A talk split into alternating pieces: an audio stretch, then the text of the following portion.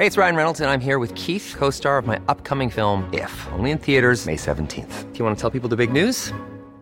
All right, I'll do. Sign up now and you'll get unlimited for $15 a month in six months of Paramount Plus Essential Plan on us. Mintmobile.com slash switch. Upfront payment of $45 equivalent to $15 per month. Unlimited over 40 gigabytes per month. Face lower speeds. Videos at 480p. Active Mint customers by 531.24 get six months of Paramount Plus Essential Plan. Auto renews after six months. Offer ends May 31st, 2024. Separate Paramount Plus registration required. Terms and conditions apply if rated PG. Radio, con la H que sí suena y ahora también se escucha. Inicia. Heraldo Noticias de la tarde con Jesús Martín Mendoza. En Heraldo Radio.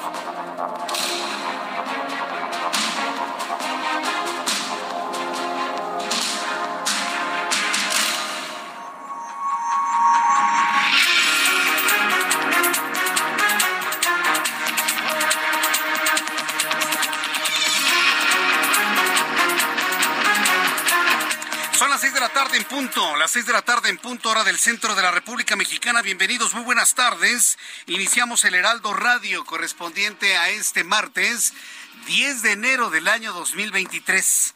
Me da un enorme gusto saludar a través de los micrófonos del Heraldo Radio en toda la República Mexicana. Como siempre le digo, súbale el volumen a su radio que le tengo la información más importante hasta este momento. Les recuerdo que estamos en toda la plataforma del Heraldo Radio en la República Mexicana. Saludos amigos en Monterrey, saludos amigos en Guadalajara. Recuerden que a partir de la segunda hora estamos en digitales para que no se vayan a perder ni un solo minuto de nuestro programa de noticias. Hoy es martes 10 de enero y le informo lo más destacado. Esta tarde dio inicio la décima cumbre de líderes de América del Norte entre el presidente de los Estados Unidos, Joe Biden, y el primer ministro de Canadá, Justin Trudeau. El presidente mexicano busca acuerdos para enfrentar los retos geopolíticos como el tráfico de drogas y la migración. Pero le voy a decir cuál es el principal escándalo del día de hoy. ¿Sabe cuál es el principal escándalo? Que la Casa Blanca, sí, la Casa Blanca, la sede del gobierno de los Estados Unidos, dio a conocer hacia las 9 o 10 de la mañana los acuerdos firmados de la cumbre de líderes de América del Norte, así como lo oye. Antes de que se reunieran los tres mandatarios ya estaban ya estaban planteados todos los acuerdos a los cuales Canadá y Estados Unidos están obligando a México a respetar. Imagínense nada más la vergüenza. Muchos analistas políticos han calificado esta cumbre como un verdadero montaje. Y hay que decirlo como es. Un verdadero montaje, porque los acuerdos ya están establecidos desde hoy en la mañana cuando la Casa Blanca dio a conocer los resultados y los acuerdos asumidos en la cumbre de líderes de América del Norte. ¿Qué pasó en la Casa Blanca? No lo sabemos. Lo que sí le puedo decir es que fue una revelación primero, para que luego López Obrador y su equipo no anden diciendo otras cosas que no se acordaron en principio.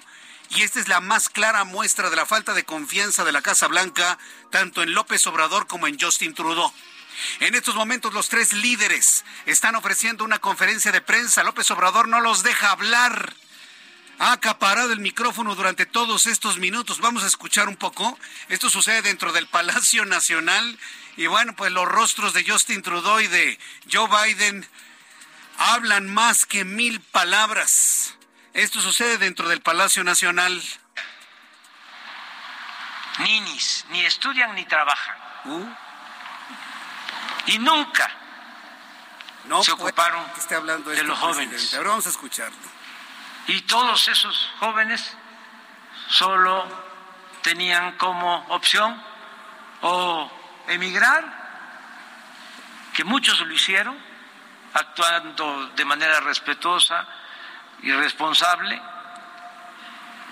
y otros también se buscaban la vida cuando no había oportunidades. Esto está sucediendo exactamente en vivo en el Palacio Nacional, donde el presidente mexicano ha acaparado la atención de esta conferencia y no ha dejado hablar ni a Justin Trudeau ni a Joe Biden. Seguimos escuchando. en actividades ilícitas.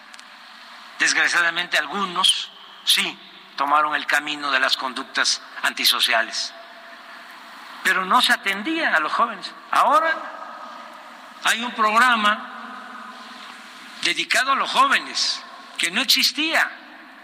Hay dos millones cuatrocientos mil jóvenes que están contratados, que trabajan como aprendices. ¿Qué estamos haciendo? Eh, quitándoles el semillero, la reserva a los grupos de la delincuencia. Eso ha quedado claro tanto para el presidente estadounidense como para Justin Trudeau, que lo voltean y lo miren como diciendo, a ver si ya, ¿no? Nos dejas también participar en tu show y en tu conferencia de prensa. Imagínese una conferencia donde el presidente mexicano, usted lo acaba de escuchar, yo no le estoy diciendo nada que no sea cierto, está utilizando la presencia de nuestros socios comerciales en Canadá y en los Estados Unidos para hablar de sus programas y de que le está regalando dinero a los ninis Sí, les está regalando dinero a los que ni estudian ni trabajan. Eso de los aprendices, eso es un cuento chino. Dígame usted una empresa, una empresa que tenga disque aprendices como al estilo del siglo XVII. No hay una sola.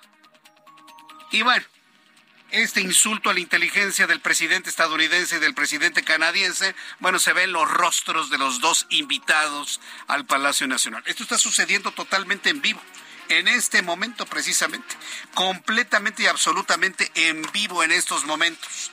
Así que bueno, pues en unos instantes le voy a tener todos los detalles de lo que está dando a conocer el presidente mexicano y esperemos que deje hablar a sus contrapartes Esperemos que deje hablar a sus contrapartes. Si usted me estaba viendo en YouTube, miren, ni se preocupe. Simple y sencillamente, una vez más, una vez más nos han tirado la transmisión. Porque no quieren que se escuche lo que digo. Pero en este momento estoy levantando una nueva transmisión, ¿sí? Para que todo el mundo escuche las noticias aquí en el Heraldo Radio.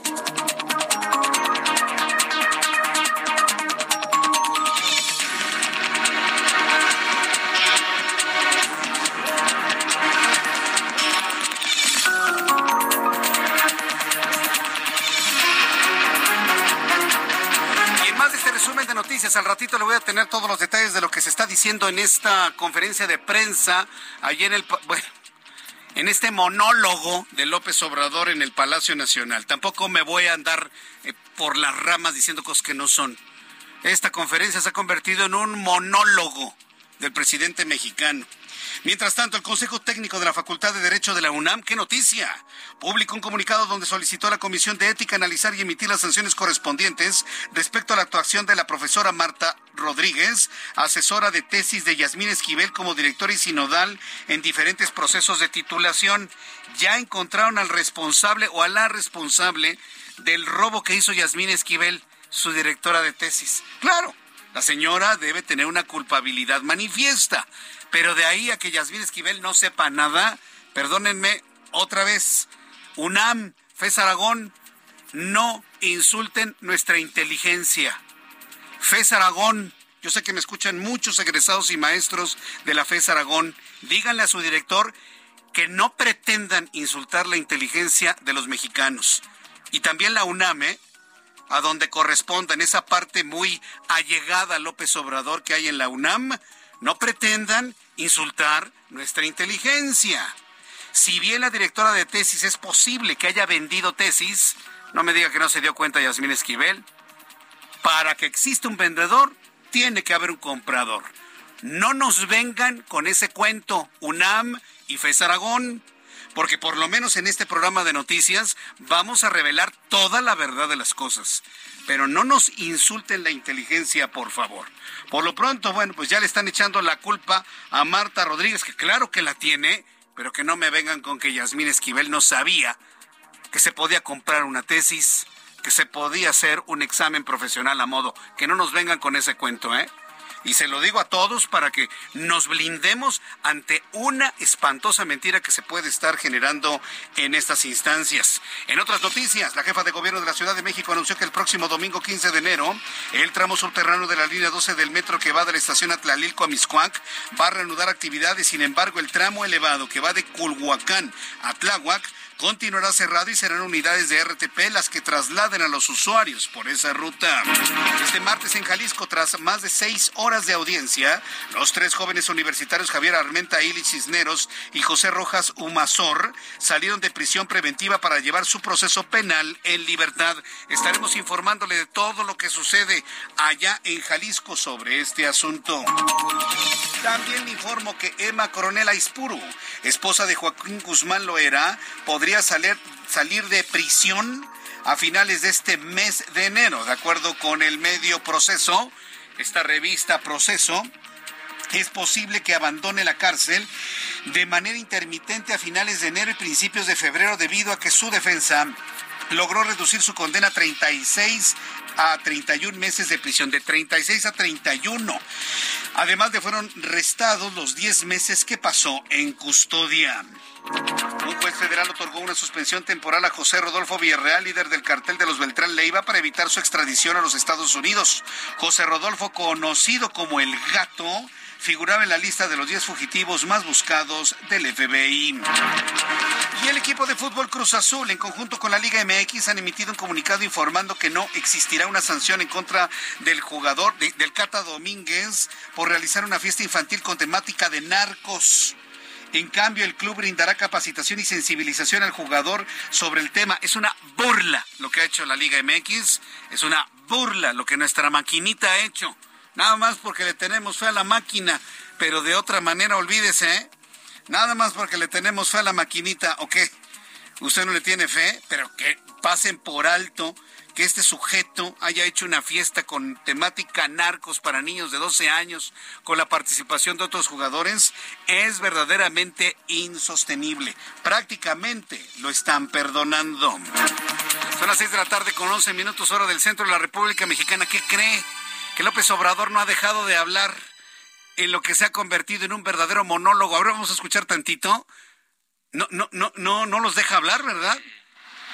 Defendiendo la vida les comentaba yo al primer ministro Trudeau, al presidente Biden, a sus equipos de trabajo, de que tenemos solo dos campañas de publicidad o de propaganda en el gobierno, dos, y una está dedicada. Justin Trudeau voltea hacia un lado, voltea hacia el otro, preguntándose qué, qué sigue después de esto. Justin Trudeau manifiesta físicamente, visualmente, su contrariedad ante esto. Me están diciendo que cada uno tiene siete minutos. El presidente mexicano ya estaba hablando cuando iniciamos el programa de noticias. Van doce minutos de programa. Sigue hablando. No ha dejado conversar a ninguno de los dos. Joe Biden, mucho más eh, ecuánime, mucho más tranquilo. Mira hacia adelante como si viera hacia la nada. Justin Trudeau se le ve desesperado, se le ve malhumorado, voltea hacia la derecha, voltea hacia la izquierda, como preguntándose y pidiendo información de qué es lo que tendría que hacer. Vamos con nuestra compañera Noemí Gutiérrez hasta el Palacio Nacional, en donde está ocurriendo este monólogo del presidente mexicano. Adelante, Noemí. Hola, muy buenas tardes, Jesús Martín. Pues todo ha sido diferente a lo que estaba en el programa de esta décima cumbre de líderes de América del Norte, sobre todo en cuestión de los tiempos. Este mensaje que están dando los presidentes de México, Estados Unidos y el primer ministro de Canadá, pues estaba programada que iniciara a las 3.35 de la tarde, sin embargo, inició a las 5.01 de la tarde. Y como tú muy bien comentas, pues el presidente López Obrador es el que más ha extendido su discurso, inicialmente de acuerdo al programa oficial que se difundió a la prensa de México, Estados Unidos y Canadá, cada uno de los mandatarios y jefes de Estado tendría entre 5 y 7 minutos para dar un posicionamiento final después de un representante de los pools de prensa de México, Estados Unidos y Canadá, uno de los reporteros iba a hacer una pregunta para cada uno de los mandatarios. Sin embargo, el presidente de México es el que más se ha extendido en esta intervención e incluso ha retomado temas que oímos constantemente en la conferencia de prensa matutina, incluso está usando los mismos conceptos y también el mismo lenguaje. Y comentarte que entre los anuncios que se han dado hoy en este mensaje de la décima cumbre de líderes de América del Norte es de que se va a crear un comité con el que se van a sustituir las importaciones en la región. El presidente Andrés Manuel López Obrador dijo que así se va a fortalecer las relaciones económicas y comerciales. Dijo que este comité va a, estar integrado por 12 personas y en el caso de México van a ser especialistas. Él mencionó al canciller Marcelo Ebrard, a Rogelio Ramírez de la O, de Crédito Público, a Raquel Buenrostro, secretaria de Economía, Alfonso Romo Garza, dijo en su carácter de empresario independiente, pero pues también lanzó elogios principalmente para el presidente de Estados Unidos, Joe Biden, que dijo que ha sido uno de los, el único presidente de Estados Unidos que no ha construido un solo metro de muro fronterizo. También le hizo énfasis de que se pueda resolver la situación migratoria para que beneficie a millones de mexicanos que viven en ese país. Al primer ministro de Canadá le agradeció que se hayan otorgado más de 25 mil visas de trabajo a mexicanos para así tener una migración ordenada. Al primer ministro le dijo que es un gran aliado de México en el caso de los temas que presentó el presidente de Estados Unidos, Joe Biden, es que dijo que se combata esta esta plaga de lo que ha llamado el fentanilo. También se dijo que se deben reforzar las relaciones económicas y comerciales y también el ministro Trudeau se pronunció por la creación de energías limpias, sobre todo en el hemisferio. Como bien comentaba Jesús Martín, pues esta sesión que se tenía programada de aproximadamente 20 minutos, media hora, pues ya se extendió, incluso se tenía programado que el presidente Joe Biden pudiera salir del Palacio Nacional y ya por poder abordar el Air Force One que ya se encuentra en el Aeropuerto Internacional de la Ciudad de México. Ha sido una cumbre atípica de todas estas situaciones que hemos vivido, pero todavía son algunos minutos más de los que se van a tener. Sí, e, e, es preocupante porque si ya se le ve desesperado a Joe Biden, tiene que salir porque tiene que abordar el Air Force One, que por cierto le digo a todos los adoradores y... Eh, vaya, seguidores de López Obrador, el Air Force One no va a salir de la AIFA va a salir del Aeropuerto Internacional de la Ciudad de México. Ese aterrizaje fue nada más de cortesía, pero el Servicio Secreto jamás aprobó que el avión del presidente estadounidense aterrizara en un aeropuerto no autorizado ni por OASI ni por Mitre. Seguimos observando en el Palacio Nacional el monólogo del presidente mexicano. Veo también contrariedad en el primer ministro Justin Trudeau. Ha, terminado esta conferencia, se tomaron la, la fotografía, pero así con una prisa enorme ya se quiere ir Justin Trudeau. Este no, incluso comentarte, eh, comentarte Jesús Martín que él estaba programado en sus actividades oficiales que él grabara un mensaje para redes sociales en uno de los jardines del Palacio Nacional, inclusive se están cerrando varias de las áreas para que pueda pasar el ministro, el primer ministro de Canadá, Justin Trudeau, pues también tomar en cuenta pues que ya está disminuyendo la luz, ya se está limitando aquí la movilidad dentro del Palacio Nacional y pues para concluyendo los trabajos de este martes de la décima cumbre de líderes de América del Norte. Qué barbaridad, qué, momento tan incómodo. Pero bueno, vamos a, a, ver finalmente cuáles van a ser las reacciones, sobre todo en las redes sociales. Iba muy bien la cumbre, pero pues lamentablemente el presidente pensó que era su fiesta, su momento, su conferencia matutina y retrasó todos los relojes que se tenían en torno a ello. Vamos a estar atentos de las reacciones que se generan sobre ello, pero si hablamos de lo de los resultados. Oye, por cierto, pregunta, ¿se mencionó en algún momento el hecho de que la Casa Blanca publicara desde hoy en la mañana los acuerdos ya tomados en esta cumbre antes de la reunión de los tres líderes? Generalmente, Jesús Martín, y también comentarle al auditorio, cuando ya se llega a este tipo de encuentros internacionales, ya hay muchos acuerdos que ya se tenían previos.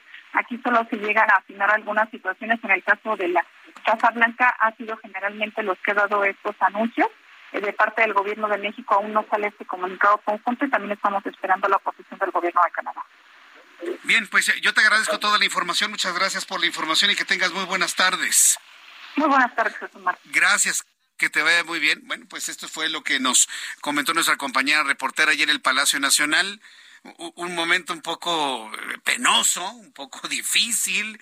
Eh, a, mí en lo personal me, me, me, daba mucha preocupación ver la desesperación de ambos mandatarios que ya con base en sus agendas pues tienen que irse a dónde? Al Aeropuerto Internacional de la Ciudad de México. Ahí están sus aviones, no en el AIFA. Lo que vimos en el AIFA el domingo y el lunes fue un protocolo, una cortesía muy forzada, muy negociada por Marcelo Ebrard, pero pues ellos van a despegar del Aeropuerto Internacional de la Ciudad de México, reservando y cumpliendo con todos los protocolos de seguridad para dignatarios de ese calibre es por, por supuesto que eso es. Vamos a entrar en comunicación con Iván Sandaya, reportero del Heraldo Media Group, eh, con Paris, Paris Salazar. Adelante, Paris nos informa lo siguiente. Adelante, Paris, ¿qué información nos tienes? Buenas tardes, Jesús Martín, amigas, amigos de Lealdo de México. Previo al inicio de la cumbre de líderes de América del Norte, el primer ministro de Canadá, Justin Trudeau, y el presidente de Estados Unidos, Joe Biden, sostuvieron una reunión bilateral en la Ciudad de México.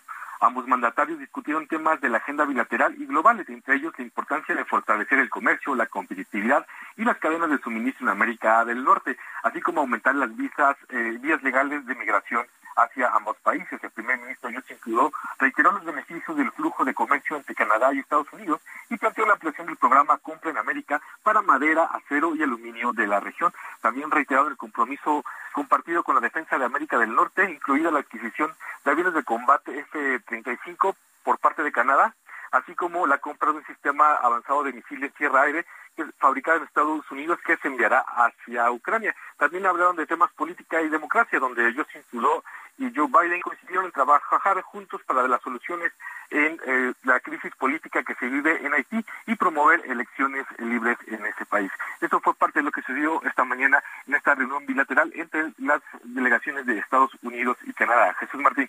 Muchas gracias, muchas gracias por esta información. Buenas tardes. Hasta luego, nuestro compañero París Salazar. Hay un asunto muy importante que usted debe tomar en cuenta. Antes quiero recordarle que estamos ya en YouTube, en el canal Jesús Martín MX. Extrañamente una mano misteriosa nos tiró la primera transmisión, pero ya estamos completamente normales en este momento a través de YouTube, en el canal Jesús Martín MX. Entre a Jesús Martín MX en YouTube y ahí encontrará nuestra transmisión y también todos los comentarios del público que nos está eh, haciendo en este momento. Quiero decirle que sí, hay quienes dicen, no, que Justin Trudeau, Joe Biden y el presidente mexicano llegaron a acuerdos. Sí, llegaron a acuerdos que se publicaron hoy a las nueve de la mañana. A las nueve de la mañana fueron publicados por la Casa Blanca. Entonces, todo esto que hemos visto el día de hoy, ¿qué es?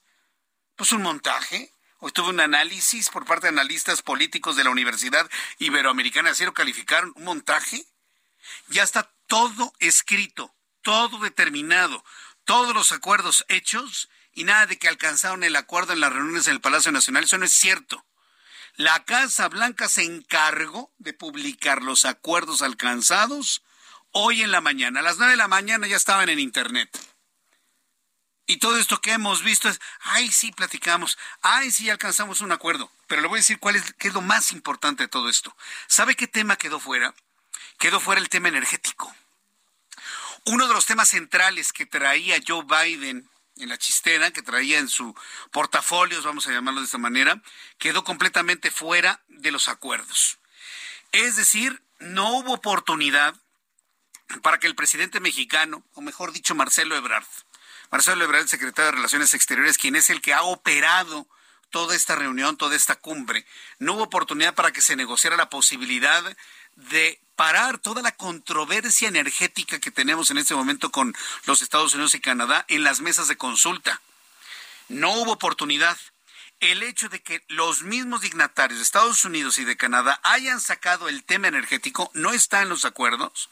Esto indica que Estados Unidos tiene toda la intención de que continúen las mesas de consulta e ir a la controversia a la controversia eh, en la luz del Tratado de Libre Comercio con el único objetivo de ganar la controversia y obligar a que México pague aranceles del orden de 30 mil millones de dólares por no cumplir lo que está establecido y firmado en el Tratado de Libre Comercio.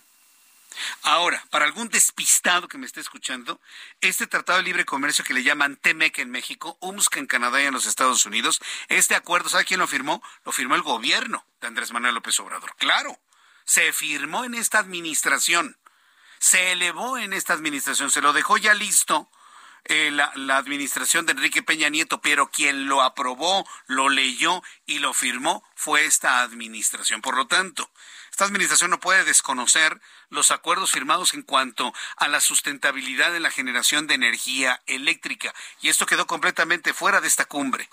Por lo que podemos, los analistas ya intuyen, Estados Unidos le apuesta a ir a la controversia del Tratado de Libre Comercio, ganarla y obligar a que México pague impuestos del orden de 30 mil millones de dólares. Así que si usted ve palmaditas, ve abracitos, ve sonrisitas, esa es la epidermis. Esa es la epidermis. Atrás de todo esto no quedaron muy bien las cosas en el, en el tema energético, ni tampoco quedó completamente claro cómo va a quedar el programa de contratación de trabajadores mexicanos temporales para los Estados Unidos. Asuntos que evidentemente en el Congreso tendrán que consultarse. En estos momentos, tanto Joe Biden como Justin Trudeau salen apuradamente del Palacio Nacional, van muy retrasados rumbo al Aeropuerto Internacional de la Ciudad de México. Al Aeropuerto Internacional de la Ciudad de México. Repito por tercera ocasión para algún despistado. Van al Aeropuerto Internacional de la Ciudad de México. De ahí saldrán sus aviones rumbo a sus lugares de destino, tanto a Washington como a Toronto. Voy a los anuncios y regreso enseguida con más noticias aquí en el Heraldo Radio. Escucha las noticias de la tarde con Jesús Martín Mendoza. Regresamos.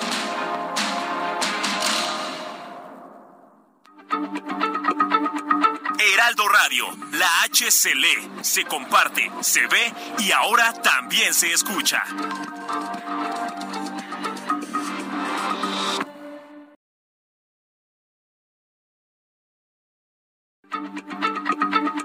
Heraldo Radio, la H se lee, se comparte, se ve y ahora también se escucha.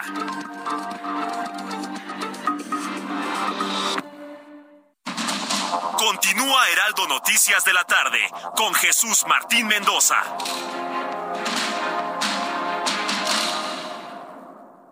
CAT 29.9% informativo, vigencia el 31 de enero. Fortalece tu negocio con RAM 4000, el camión que carga más de 3 toneladas, líder en su categoría. Estrénalo con tasa desde 9.75%. RAM 4000, perfecto para cualquier trabajo. Visita tu distribuidor Fiat Chrysler a todo con todo.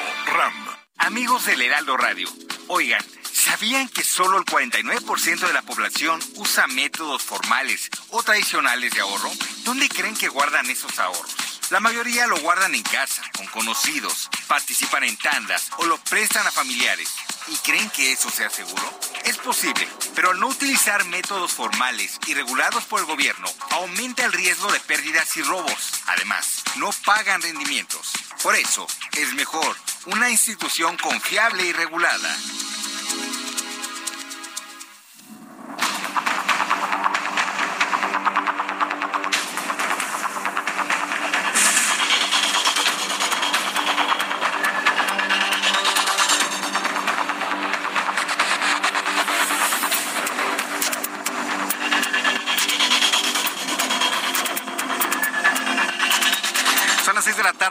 Con 31 minutos hora del centro de la República Mexicana. Bueno, pues continuamos con toda la información en el Heraldo Radio. Terminó la conferencia de prensa. No, no, no, qué vergüenza. Es que, bueno, iba todo bien en, en, la cumbre. De verdad, y ayer se lo dije, inclusive hoy en televisión se lo reconocí. Iba todo bien, reconociendo al presidente que lo habían hecho bien pero lamentablemente se fue de bruces con la conferencia, les hizo perder el tiempo. En este momento el convoy que lleva Joe Biden rumbo al Aeropuerto Internacional de la Ciudad de México lleva una velocidad promedio de 80 kilómetros por hora. Van a todo lo que dan, porque ya se quiere ir. Y no van a la IFA. A ver, señores aduladores de López Obrador, no va a la IFA, va al Aeropuerto Internacional de la Ciudad de México. Ahí lo está esperando el Air Force One.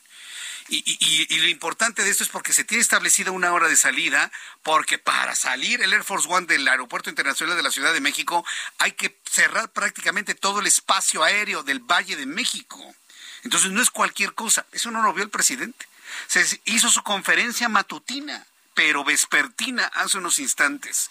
Y bueno, pues ambos mandatarios van con una prisa que yo no había visto una desesperación rumbo al Aeropuerto Internacional de la Ciudad de México. Veo imágenes de buenos amigos del, bueno, de este programa de noticias, a quien yo les agradezco mucho que nos estén enviando estas imágenes. Y bueno, pues en unos instantes más le voy a tener todos los detalles de lo que ocurre.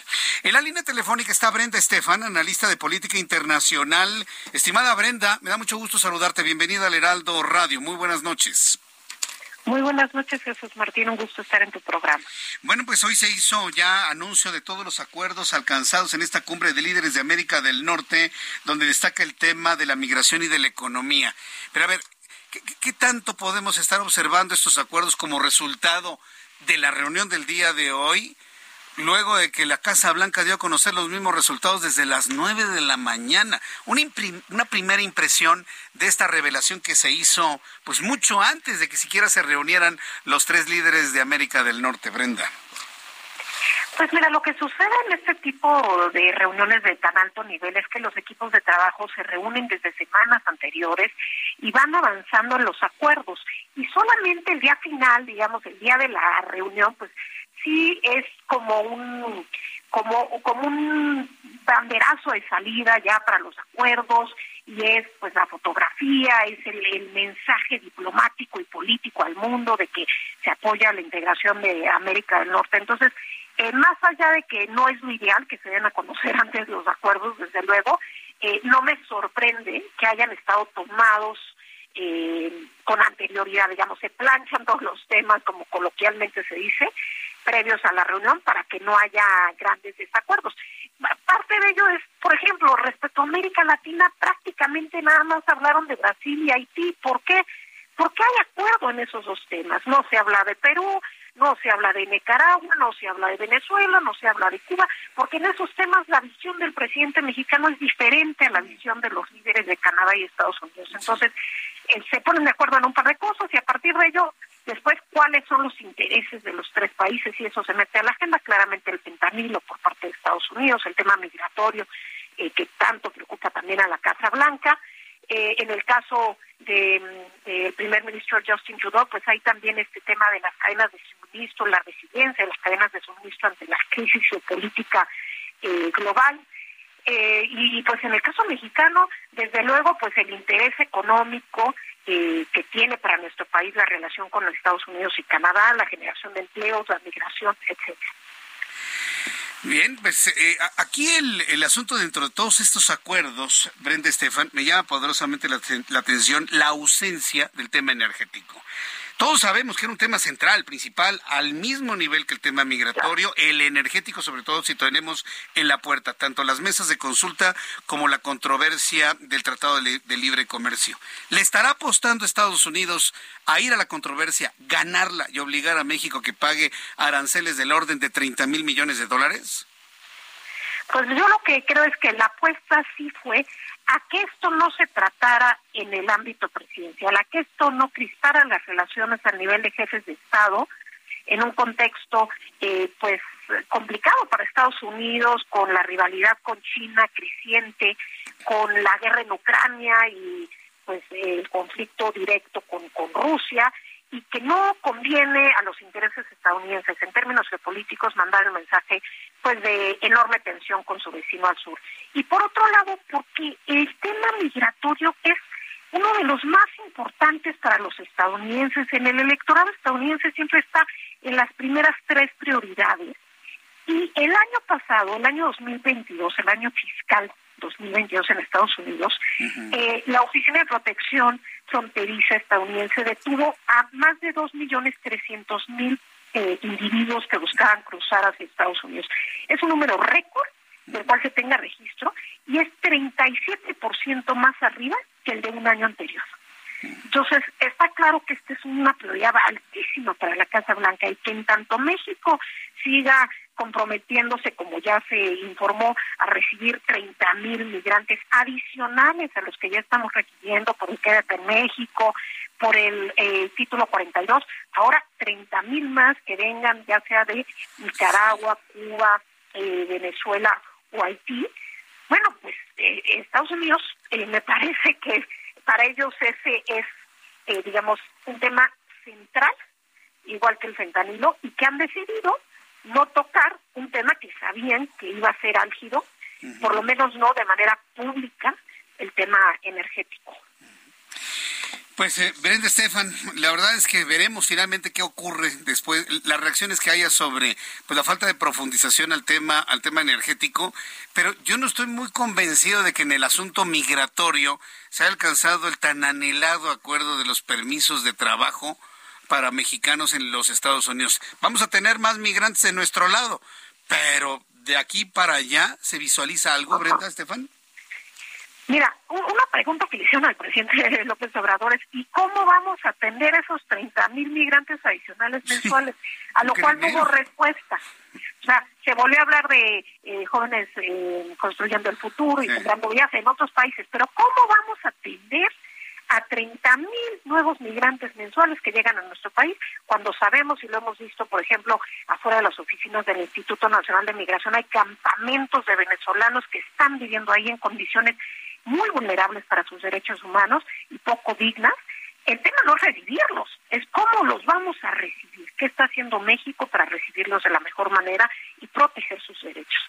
Entonces, yo creo que hay muchas lagunas en la información respecto a estos acuerdos migratorios y también lo que dices tú, los acuerdos temporales para trabajos, eh, migración legal temporal, pues un tema clave, fundamental para ambos países, porque Estados Unidos y también Canadá están sufriendo de carencia de mano de obra en sectores muy importantes como el salud, por ejemplo, el tema de las enfermeras en Estados Unidos, en donde verdaderamente tienen un déficit creciente que, que habla de un millón y medio de posiciones vacantes de enfermeras, em, el tema de choferes de autobús, eh, el tema de eh, gente que atienda en, restaurantes, en hoteles, y ahí pues Estados Unidos se beneficiaría de esos programas temporales y México desde luego también por las remesas y por ser una válvula de escape, pero no hay claridad todavía respecto a un acuerdo de esta naturaleza. Estoy de acuerdo, no no no vemos una claridad, sin embargo se, se, habla de un triunfo en, en, este encuentro,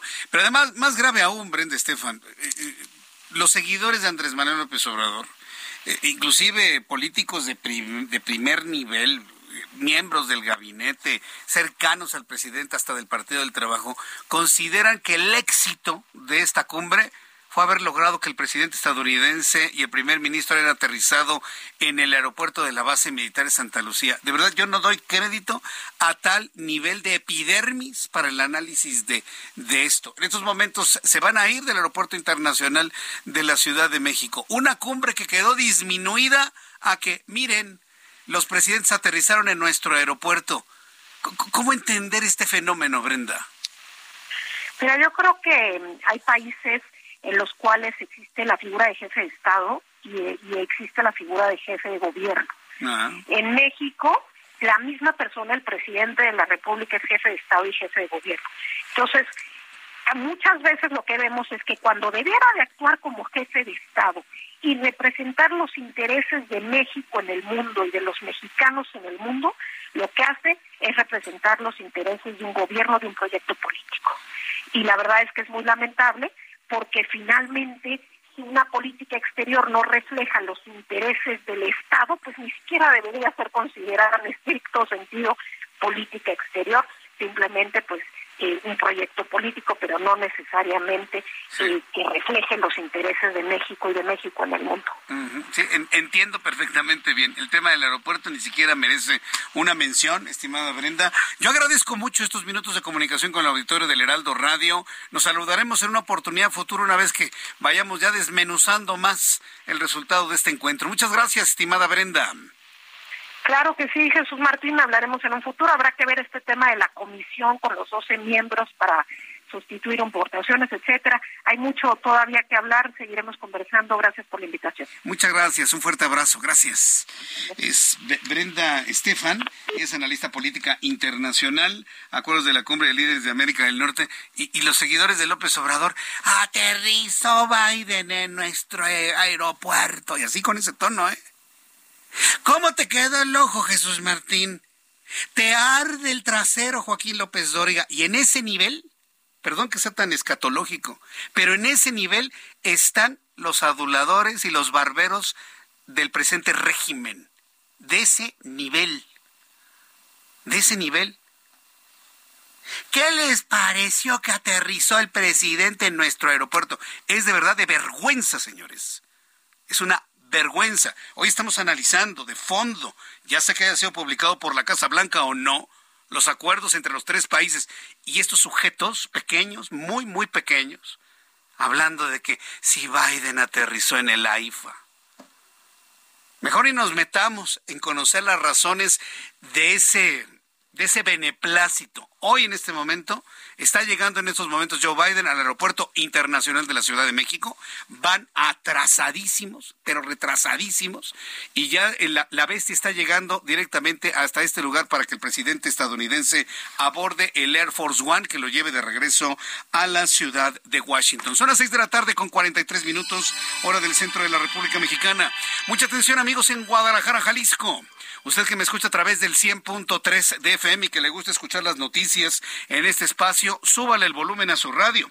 Vamos a hablar del asunto de los estudiantes que estuvieron detenidos y que han dejado el penal de Puente Grande en Jalisco y van a regresar a firmar durante seis meses, pero por lo menos a Adriana Luna están en libertad estos jóvenes acusados de invadir terreno privado. Bueno, vamos a escuchar a nuestra corresponsal en Guadalajara, Jalisco, Adriana Luna. Adelante, Adriana, gusto en saludarte. Gracias, querido Jesús Martín. Los muchachos están contentos, pero no felices. ¿Por qué? Se les vinculó a proceso por el delito de despojo, pero en grave. Porque sucede, Jesús Martín, que eran más de tres los que se fueron a acampar ahí en el predio para que no construyeran edificios y pues eso ya se acreditó como agravante, violencia.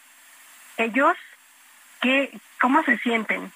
¿Qué nos dijeron? Vamos a escucharlos muy impactante estar en un espacio así, conocer a muchas personas con diferentes historias. Este, lo que sí sé es que hay muchas personas que están ahí en la cárcel de manera injusta, eso no tengo duda, eh, pero también salgo muy agradecido porque hoy estamos aquí, eh, no nos liberó el Estado, nos liberó la gente, estamos listos para lo que venga con un sentimiento de injusticia, con un sentimiento, estamos indignados y más que nada nos sentimos totalmente respaldados por ustedes, por los medios de comunicación y por todas las personas que estuvieron afuera apoyándonos en cada momento. Se les va a dar chance que se defiendan en libertad. Eso no es una victoria, sostiene la lideresa de la FEU. Vamos a escucharla. Hoy no es un día para celebrar, no es una victoria, no lo podemos definir ni cerca de una victoria, ni vamos a alzar campanas al vuelo, porque a nuestros compañeros se les violentaron sus derechos humanos, se violentó el proceso, se fabricaron pruebas y las y los estudiantes estamos sumamente molestos y molestas del precedente que marca el gobernador de nuestro estado. Los tres jóvenes Jesús Martín fueron vitoreados al salir de la sala de juicios orales ahí en el penal de Puente Grande y el rector Ricardo Villanueva advierte, van por sanción para el juez, por dictar excesivamente prisión preventiva oficiosa y por otras decisiones como sin razón obligar a audiencia privada, excesos que hoy, como ya contaban con los ojos de la Secretaría de Gobernación, ya se midió al juzgador. Vamos a escuchar a Villanueva un acoso del Estado y de los poderes de Jalisco que están secuestrados, esos son los que están secuestrados en contra de estos luchadores sociales. Entonces nos vamos a asumir a las medidas de protección también que se nos ofrecen en la Secretaría de Gobernación. Y es que los muchachos temen por su vida. La defensa va a insistir en que son inocentes, que la única arma que traían era la resistencia y sus sueños de que se convierta ese lugar, como era su origen, en un parque público pero no te, no te doy más detalles porque vas a platicar con, con el abogado, que él te diga cuál es la estrategia que van a seguir, querido Jesús Martín. Vaya, pues este, qué, historia y, qué forma de presentarlo, mi querida Adriana Luna. Están contentos, pero no están felices, pero además temiendo por su vida en la lucha de un área verde que vaya, que la zona metropolitana de Guadalajara va que si lo necesita Adriana. Eh, seguiremos informando a todo el público en la República Mexicana sobre, sobre este tema, sobre este asunto, y yo te agradezco como siempre tu participación y tu informe en el Heraldo Radio. Gracias, Adriana. Gracias, Jesús Martín. Buenas noches a todos. Hasta luego, muy buenas noches. Recuerden, amigos, en Guadalajara, las noticias como a usted le gusta escucharlas en este horario. A partir de las 7 estamos en digitales. www.heraldodemexico.com.mx a través de nuestra aplicación del Heraldo de México y, por supuesto, en mi plataforma de YouTube, Jesús Martín MX. Así que en punto de las 7 nos cambiamos todos en Guadalajara a digitales para seguir escuchando nuestro programa de noticias. Seguimos con el tema de Guadalajara y Juan Carlos Guerrero Fausto es abogado general de la Casa de Estudios y defensor de los tres estudiantes. Eh, eh, eh, le agradezco mucho, Juan Carlos Guerrero, que nos tome la comunicación. Muy buenas noches.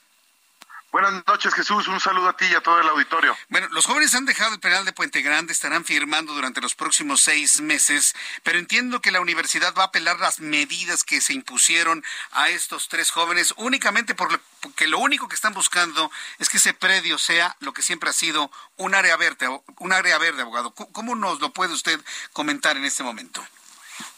Bueno, como ya lo ha explicado el rector general de la Universidad de Guadalajara, tres estudiantes, tres de nuestros estudiantes estuvieron cinco días eh, retenidos privados de su libertad por una decisión arbitraria de un juez que en base a afirmaciones mentirosas del Ministerio Público y de los abogados de las empresas que se dicen ofendidas habían eh, configurado, según ellos, el delito de despojo con violencia y con el uso de armas de fuego. El jueves pasado, eh, acudimos acompañando a los estudiantes de la Universidad de Guadalajara al inicio de la audiencia de vinculación y en ella, con muy pocos elementos desde nuestro punto de vista, el juez decidió eh, aplicar una medida cautelar, la prisión preventiva oficiosa, porque él había estimado que se habían utilizado armas de fuego, lo cual desde entonces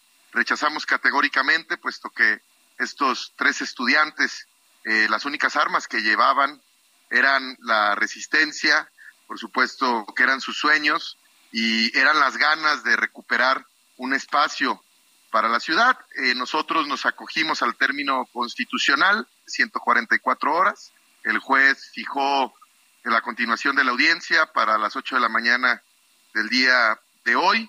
Y bueno, pues presentamos las pruebas de descargo que lograron acreditar incluso este, en opinión del juez, pues que no se llevó a cabo, que no se materializó el uso de ningún tipo de arma y que no hubo violencia física eh, ni moral. Por tanto, decretó la libertad inmediata de Illich, de Javier y de Alexis, y efectivamente los vinculó a proceso, pero ellos enfrentarán este proceso jurídico en libertad me eh, emitió un par de medidas cautelares, la presentación periódica, es decir, los chicos estarán acudiendo a las instalaciones de la unidad de medidas cautelares una vez por mes, y una restricción para no ingresar al predio en cuestión, en tanto el Ministerio Público, quien solicitó la ampliación de la investigación hasta por cuatro meses, se hace de más elementos para sostener o no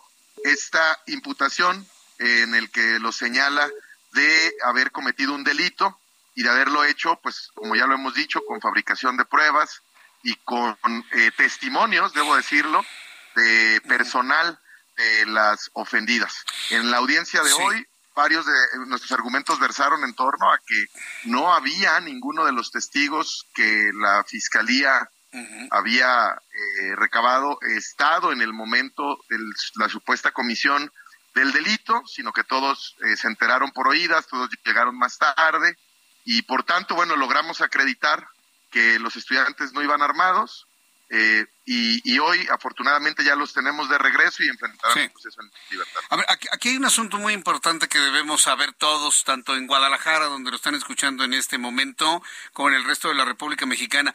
¿Sí fue cambiado el juez que estaba en conocimiento de este caso o no? No, no, no, no. El juez desestimó la recusación con causa que eh, promovimos, que promovió la defensa el ah. mismo eh, jueves. Sin embargo, bueno, pues una vez iniciada la audiencia, eh, no, no, no puede, una vez que él la desestimó, pues no puede haber cambio, cambio de juez hasta en tanto se acabe la etapa procesal de la vinculación, que ya culminó el día de hoy, y donde el juez hizo una nueva reflexión y estimó, como ya lo he dicho, que no hubo medios coercitivos, que no hubo violencia ni física ni moral y mucho menos el uso de armas de fuego.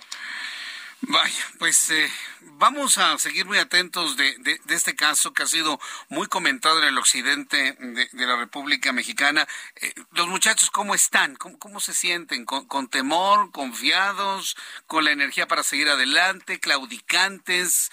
¿Cómo nos lo comparte, pues como, como lo han dicho ya varios universitarios, contentos pero no felices. Están contentos de haber recuperado su libertad. Sin duda es el trago más amargo que han pasado en su corta vida, particularmente pues porque les fueron señalados delitos que no cometieron, eh, pero están esperanzados. La justicia llegó, contamos con la solidaridad de miles de universitarios de todo el país, habrá que decirlo, de muchos líderes de opinión y por supuesto que eso pues reconforta y nos permite pensar con esperanza en que la justicia puede tardar, pero llega. Bien, pues yo quiero agradecerle mucho estos minutos para el auditorio del Heraldo Radio. Seguiremos este caso con nuestro equipo de periodistas en Guadalajara, Jalisco y aquí en la capital de la República para informar a todo el país y también a los Estados Unidos. Muchas gracias por este tiempo, abogado Juan Carlos Guerrero Fausto. Que le vaya muy bien. Muchas gracias. Un saludo al auditorio de toda la República. Gracias, que le vaya muy bien. Y quiero decir a nuestros amigos que nos escuchan en Guadalajara que aquí vamos a tener las entrevistas, vamos a tener el desahogo de este tema, pero como a usted le gusta escucharlo, con los actores de la noticia, tendremos a los jóvenes próximamente y tratar, tratar de investigar cuál es la carga del componente político que tiene todo este asunto. Son las seis de la tarde con 54 minutos hora del centro de la República Mexicana. Quiero informarle a todo el público, sobre todo para quienes van al aeropuerto, que en este momento ha sido cerrado el espacio aéreo del Valle de México. No tenemos despegues ya no tenemos aterrizajes, se han aplicado ya los protocolos de espera de las aeronaves que llegan al Aeropuerto Internacional de la Ciudad de México, han empezado ya a dar giros cerca del aeropuerto en la espera de que despegue el avión de Joe Biden, el Air Force One, rumbo a la ciudad de Washington. Para las personas que tienen despegues, bueno, pues van a tener que esperar hasta que se abra el espacio aéreo nuevamente. Ya en este momento está resguardado para el despegue del avión del presidente de los Estados Unidos, que en cualquier momento habrá de despegar. Le recuerdo, amigos, en Guadalajara, vamos a digitales www.elheraldodemexico.com.mx. Escucha las noticias de la tarde con Jesús Martín Mendoza. Regresamos. Heraldo Radio, con la H que sí suena y ahora también se escucha.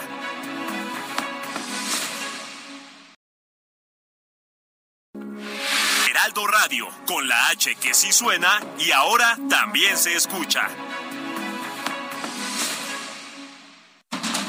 Continúa Heraldo Noticias de la tarde con Jesús Martín Mendoza.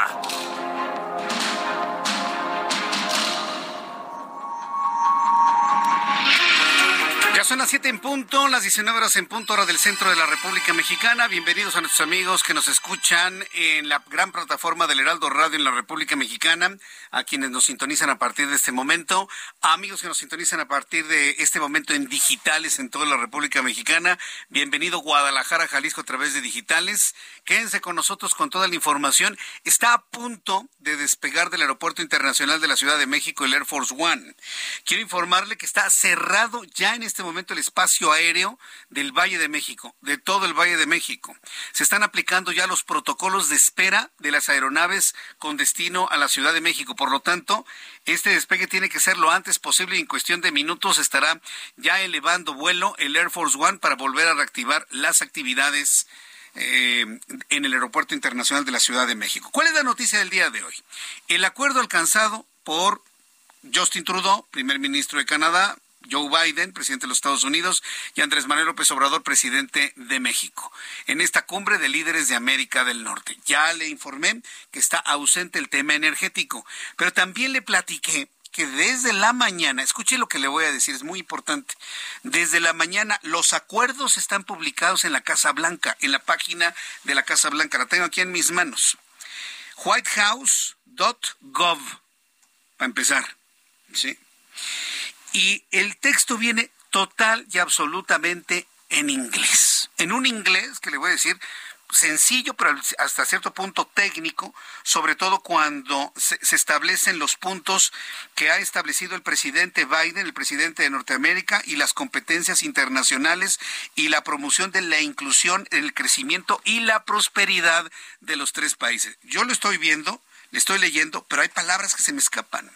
Entonces, para poder tener un dominio del inglés y poder consultar con todo detalle esto que ha publicado la página de la Casa Blanca, donde están los acuerdos y que se conocen desde las 9 de la mañana, yo sí le recomiendo que tiene que aprender inglés. Estamos empezando el año 2023 y yo creo que este año 2023 uno de sus objetivos es dominar en inglés para dominar documentos como este, conferencias como las que vimos el día de hoy y que no se quede como alguien que miraba de un lado al otro sin saber qué decían en inglés. Vamos a aprender inglés y para ello hemos invitado a Carlos Guillén, director de publicidad de COE México. Te agradezco mucho, Carlos. Feliz año, bienvenido. Gracias, Jesús Martín. Igualmente, feliz año, gusto en verte. Y tú lo acabas de mencionar, la importancia del inglés, que no estés volteando de un lado para otro con la cara de what, que le ha pasado aquí a nuestro presidente. Y que mucha gente necesita aprender y dominar el inglés, que puedas interpretar, que puedas hablar y que ya cuando te estén hablando en inglés, que ya estés hablando y estés pensando en inglés qué contestar, obviamente. Hablando, pensando y leyendo, ¿no? Porque estos textos que le platicaba al público están en la página de la Casa Blanca y están en un perfecto inglés. Con el sistema tuyo podemos totalmente, entender completamente este Totalmente contenido. al 100%. A ver, coméntanos. Jesús Martín, mira, nosotros llevamos ya 33 años en América Latina, en México, capacitando ejecutivos, profesionistas y empresarios. Gente que no tiene tiempo, que se le ha negado el inglés o que lo quiere perfeccionar. Iniciando el 2023, ahí está el propósito de año, esa uvita que te comiste el 31 de diciembre, que es hablar inglés, que es dominarlo, pues bueno, ya está aquí. COE te da la garantía que en tres meses ya lo hablas, en nueve meses lo dominas y en un año ya tienes el dominio total del inglés. ¿Qué te parece? Es decir, para enero de 2024, las personas que nos están escuchando en este momento te llamen por teléfono y se Exactamente. animen, van a estar hablando ya al 100%. Al 100%. Ya. ¿Por qué? Porque nuestro método es 100% conversacional. Primero te enseñamos a hablar tal cual como un niño, después a leer y escribir y hasta el último la tediosa y aburrida gramática. No nos inventamos niveles de inglés. Es un método fácil, rápido, que vamos a utilizar programación neurolingüística, Jesús Martín. Es identificar el estilo de aprendizaje de cada persona. Si eres visual, si eres auditivo o eres kinestésico. Dependiendo del canal de aprendizaje, le vas a ver el gusto al inglés. ¿Cuánta gente hoy en día dice el inglés no es para mí, no es lo mío, a mí no se me da, no me gusta, ya para qué? No depende de ti, depende de la pedagogía. Ahora, hay personas que se han metido a muchas escuelas de inglés. Totalmente Y- de acuerdo. y como que se bloquean en el inglés. ¿Cómo ayudas tú a las personas que te están escuchando, que están en esta disyuntiva de cómo sentirse bloqueados, a desbloquear ese aprendizaje y poderlo dominar? Exactamente, con nuestra metodología Fast and Easy es un método diferente, no tradicional. Vamos a romper esquemas tradicionales y convencionales para acelerar el proceso de aprendizaje en una tercera parte de tu tiempo real pero con un 100% de efectividad. ¿Me explico? O sea, no te vamos a demorar ni dos ni tres años como las escuelas tradicionales. Si tú le colocas voluntad y disciplina, que eso es importante, Jesús Claro, Martín, no, nada es mágico. ¿no? ni por osmosis ni por magia, ¿no? Entonces, en tres meses ya lo estás hablando, como aprendimos a hablar el español. ¿Qué nos enseñaron primero? A hablar. Mm. Segundo, a leer y escribir. Y hasta el último, la tediosa y aburrida gramática. ¿Desde qué edad? Desde los 6, 7 años tenemos un programa para niños y el programa para adultos, hasta 80, 80 años de edad, ¿eh? Imagínense. Varias personas están preguntando el número telefónico. ¿Ya? ¿Dónde pueden comunicarse Voy a dar el para conocer teléfono. más? A ver, Exactamente, voy a dar el número telefónico. Es el 55 55 02 02 52. 55 55 0202 52. Está muy fácil. Está fácil Usted que en este momento va manejando, a lo mejor no tiene pluma, se lo puede aprender dos veces 55, luego dos veces 02 y al final 52. 55 55 02 02 52. Ya te están llamando. Ya están llamando y fíjate que hay, hay tres razones por las cuales una persona le cuesta aprender inglés, Jesús Martín. ¿Tú sabes cuáles son esas tres razones? Uno, no lo está disfrutando. Dos, las clases te parecen aburridas y no estás avanzando. Sí. Y tercero, la escuela te queda muy lejos. Fíjate que el programa es online, 100% virtual. Sí. El programa ya está certificado, no estamos ensayando, ya llevamos 13 años trabajando de manera virtual. Sí, esto es algo muy interesante porque COE empezó con este asunto de, de las clases en línea mucho antes del tema de la pandemia, es decir, algo que ustedes dominan. Exactamente, entonces ya no hay pretexto. También tenemos la- la- las aplicaciones, Jesús Martín, que puedes bajar la aplicación desde tu celular y puedes seguir practicando el inglés 24/7. Repito el teléfono, voy a dar la promoción. Toda la gente que mande WhatsApp con la palabra inglés al 5555 020252. Voy a dar de aquí a las 7:15. No, voy a dar hasta las 7:20 de la noche. ¿Te parece bien, Jesús Martín? Sí, claro. 7:20 voy a regalar el 50% de descuento en todos los pagos mensuales y voy a respetar el precio anterior al 2022. ¿Qué te parece, Jesús Martín? Me parece muy bien. Bueno, pues entonces a marcar en este momento que pues el mensaje de WhatsApp con la palabra inglés. Exactamente. Un llamacuelga. Un llamacuelga, mensaje de texto al 5555 020252 y las primeras 200 personas, Jesús Martín, que ya estén WhatsAppeando ahorita, van a tener un plan familiar dos por uno. Es decir, a mitad de precio puedes invitar a un familiar totalmente gratis. Las dos personas en diferentes horarios pueden tomar sus clases. Las clases son en vivo y en directo, ¿eh, Jesús Martín? O sea, son en vivo y en directo. Eso está El profesor se conecta en tiempo real. O sea, el profesor y los compañeros están ahí. Exactamente, grupos reducidos. amigos, con nueva gente nueva. Número telefónico. Repito el teléfono, 5555 020252 de aquí a las 7.20 de la noche, mitad de precio y dos por uno. 55 55 0202 52. Mande el mensaje, haga la llamada. Es importante comunicarse con COE. Puede cambiar completamente la vida en este 2023. ¿no? Totalmente garantizado al 100% y aquí Jesús Martín lo recomienda de muchos años, más de ¿cuántos años nos llevamos ya Híjole, conociendo? Ya, ya, ya varios. Más de 10 años. Sí, más de 10 años. Más de 10 años, Jesús Martín. Ya platicando sobre esto. Mi querido Carlos Guillén, muchas gracias por No, acompañarnos. al de hoy. contrario. Feliz lo- año, ¿eh? Feliz año. Lo más difícil para aprender inglés es tomar la decisión al 5555 020252. Llama ya o WhatsApp con la palabra inglés. Gracias, Carlos Guillén. Igualmente. Son las siete con nueve. Resumen de noticias. Escucha usted el Heraldo Radio en toda la República Mexicana y también en los Estados Unidos. Le presento un resumen con las noticias más importantes, lo más destacado que ha ocurrido en México y en los Estados Unidos. En cuestión de minutos, Joe Biden abordará el avión Air Force One rumbo a Washington. Como esto va a ocurrir en cualquier momento, el espacio aéreo del Valle de México está cerrado en este momento. No hay despegues, no hay aterrizajes. Se está aplicando el protocolo de espera para las aeronaves que se dirigen hacia la Ciudad de México. Es cuestión de minutos para que el avión del presidente estadounidense despegue del aeropuerto internacional de la Ciudad de México, como siempre debe haber sido así. Mientras tanto, en entrevista con el Heraldo Radio, Brenda Estefan, analista de política internacional, aseguró que la décima cumbre de líderes de América del Norte se dejó a un lado el tema energético porque podría ser controversial, por lo que se dio mayor prioridad a la crisis migratoria que se vive en la región, porque es un tema que le importa a los Estados Unidos y a México de manera conjunta, especialmente porque durante 2022 aumentó de manera considerable, 37% aumentó la migración mexicana rumbo a los Estados Unidos. Que la apuesta sí fue a que esto no se tratara en el ámbito presidencial, a que esto no cristara las relaciones a nivel de jefes de Estado, y por otro lado, porque el tema migratorio es uno de los más importantes para los estadounidenses. En el electorado estadounidense siempre está en las primeras tres prioridades. Y el año pasado, el año 2022, el año fiscal 2022 en Estados Unidos, eh, la Oficina de Protección Fronteriza estadounidense detuvo a más de 2.300.000 eh, individuos que buscaban cruzar hacia Estados Unidos.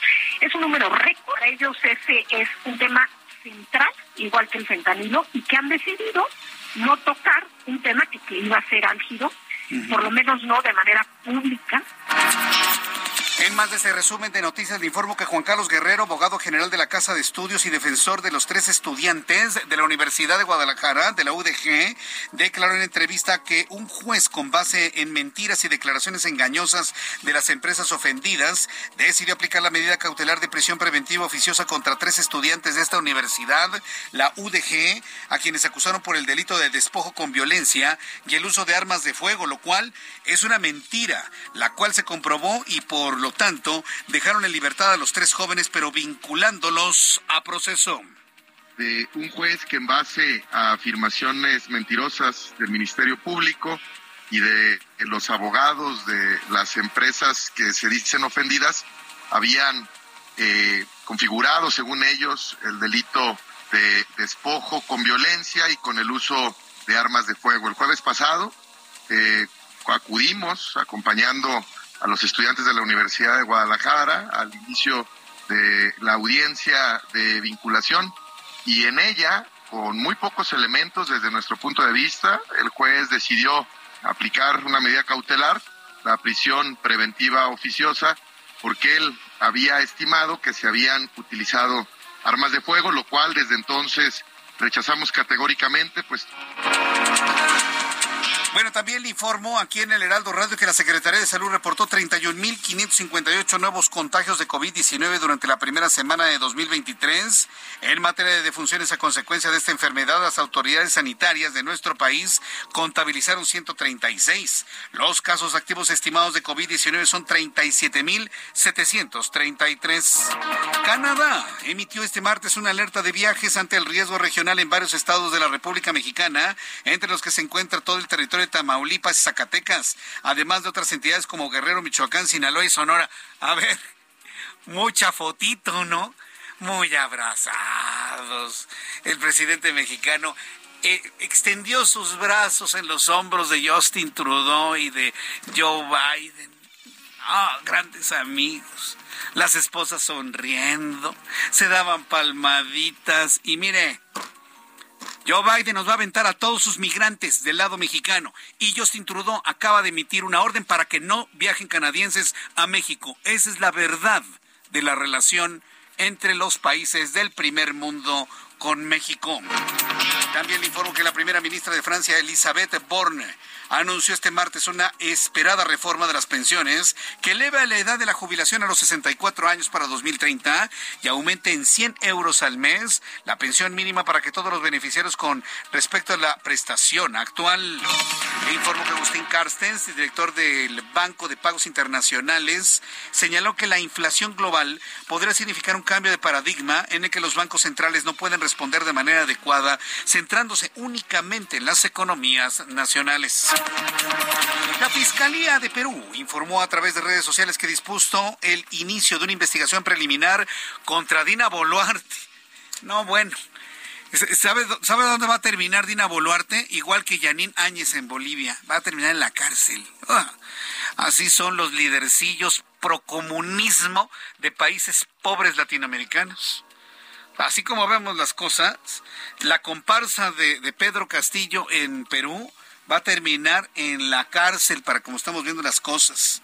La Fiscalía de Perú informó a través de redes sociales que dispuso el inicio de una investigación en contra de Dina Boluarte, actual presidenta de Perú, por los presuntos delitos de genocidio, homicidio calificado, lesiones graves cometidos durante diciembre de 2022. No, si le digo que, que la izquierda y el procomunismo o el protocomunismo latinoamericano es es, es muy, muy complicado. Estaremos muy cercanos y muy atentos de lo que pasa en Perú.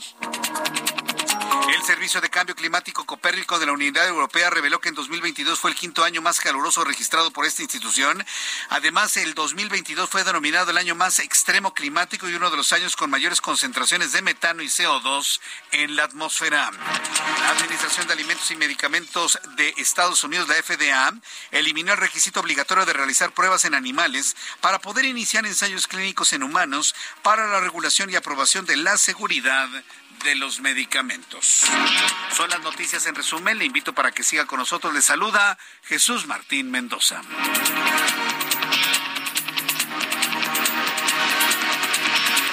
Ya son las siete con dieciséis, las siete con dieciséis hora del centro de la República Mexicana.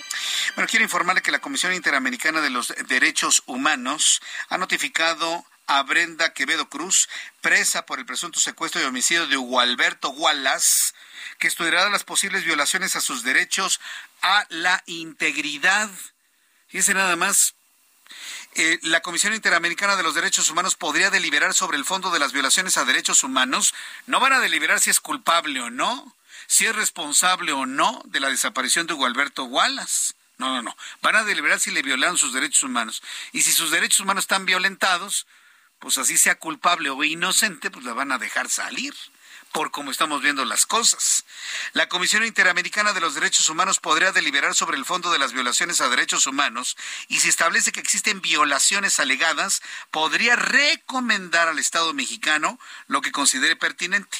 Cabe recordar que Brenda Brenda Quevedo Cruz lleva 13 años en prisión preventiva sin sentencia. Bien, son las 7 con 17.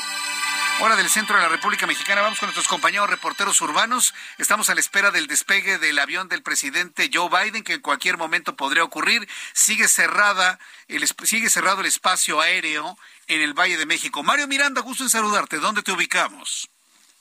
¿Qué tal, Jesús Martín? Buenas noches. Tenemos información vial al momento. Informarles a los amigos automovilistas que en estos momentos se encontrarán carga vehicular en Calzada de Tlalpan, esto en dirección al sur, en el tramo de Metro San Antonio Abad hacia el circuito interior de Churubusco. En el sentido opuesto de Calzada de Tlalpan, en dirección a la zona centro, encontraremos vialidad aceptable del Metro Portales hacia el Metro San Antonio Abad, el circuito interior de Churubusco, de Calzada de Tlalpan a la Avenida de los Insurgentes con buen avance en el sentido opuesto del circuito interior de Churubusco, de Insurgentes a Calzada de Tlalpan, con tránsito lento, la avenida Universidad, con carga vehicular de Churubusco a Félix Cuevas, y finalmente el eje 2 poniente Gabriel Mancera, con buen avance de Universidad a Félix Cuevas. Jesús Martín, es la información real del momento. Muchas gracias por la información. Gracias. Buenas noches. Hasta luego. Ya despegó el Air Force One, ya, despegó hace 13 minutos. Estábamos platicando con Carlos Guillén cuando despegó el avión que lleva al presidente de los Estados Unidos. Rapidito, ¿eh? Ya se fue. Ya está abierto el espacio aéreo, ya hay despegues, ya hay aterrizajes en estos momentos. Por cierto, muy saturado el Aeropuerto Internacional de la Ciudad de México debido al retraso que provocó el presidente con su discurso, que provocó que se retrasara Joe Biden, que provocó que se retrasara el Air Force One y que provocó que se retrasara todo. Afortunadamente ya poco a poco se va normalizando todo en el aeropuerto. Ya el avión del presidente estadounidense vuela sobre las inmediaciones de Tepeji del Río. Ya se está eh, infilando hacia el espacio aéreo del estado de Hidalgo, rumbo a Washington y pues ya relajado, descansado el presidente estadounidense. En unos instantes le informaré qué pasa con el primer ministro canadiense. Javier Ruiz, gusto en saludarte. ¿En dónde te ubicamos? Buenas noches. El gusto mío, Jesús Martín. Excelente noche. Nosotros nos encontramos exactamente sobre el Congreso de la Unión y la avenida Fray Servando Teresa de Mier. Jesús Martín, pues en estos momentos ocurrió pues eh, un accidente, falleció el conductor de un triciclo, él cargaba pues eh, pan, desafortunadamente pues es embestido por el conductor de una pipa, el cual se dio a la fuga y más adelante pues ya fue detenido por elementos de tránsito Principalmente, pues esto obedeció la movilización de equipos de emergencia, llegaron paramédicos del Escuadrón de Rescate y Urgencias Médicas, sin embargo, pues no pudieron hacer nada para salvarle la vida a este hombre, un, masculino de aproximadamente 40 años eh, de edad. Ya han llegado los servicios periciales y ya también han retirado tanto el triciclo como el cuerpo de esta persona.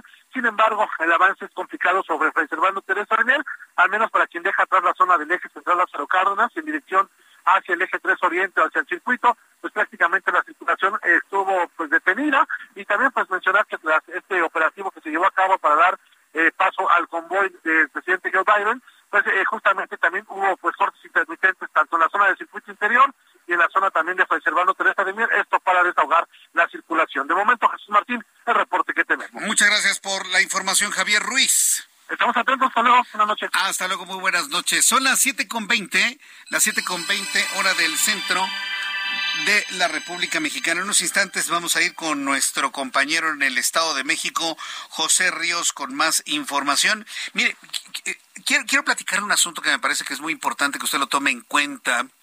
Fíjese que que la, eh, la, Facultad de Derecho de la Universidad Nacional Autónoma de México determinó que la directora de tesis de Yasmín Esquivel es la responsable de esto. Sí.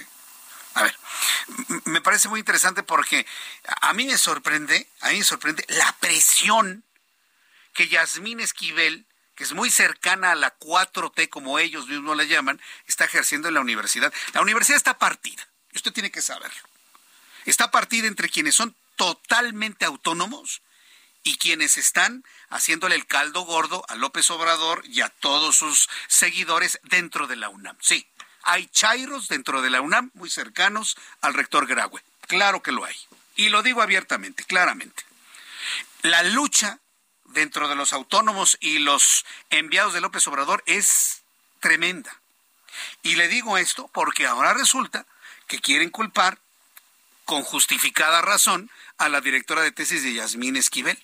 ¿Pero qué creen? Que acaba de salir el rector Graue a normar criterios sobre esto. Ya van dos veces que lo hace el rector Graue, que matiza y pone dentro de todo criterio y norma lo que algunos barberos de la presente administración están queriendo hacer creer como que Yasmín Esquivel es una víctima de su directora de tesis, pero no.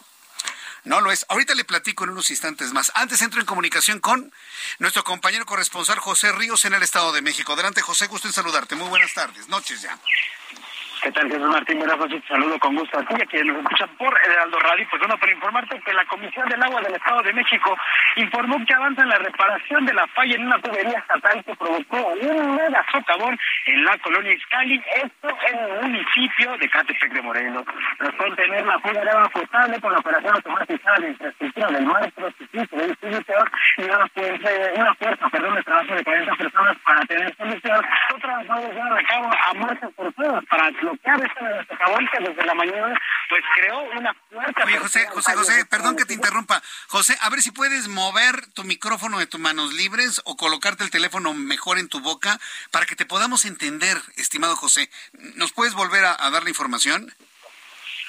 Ahí lo escuchamos mejor. Ah, completamente distinto. Adelante. Perfecto.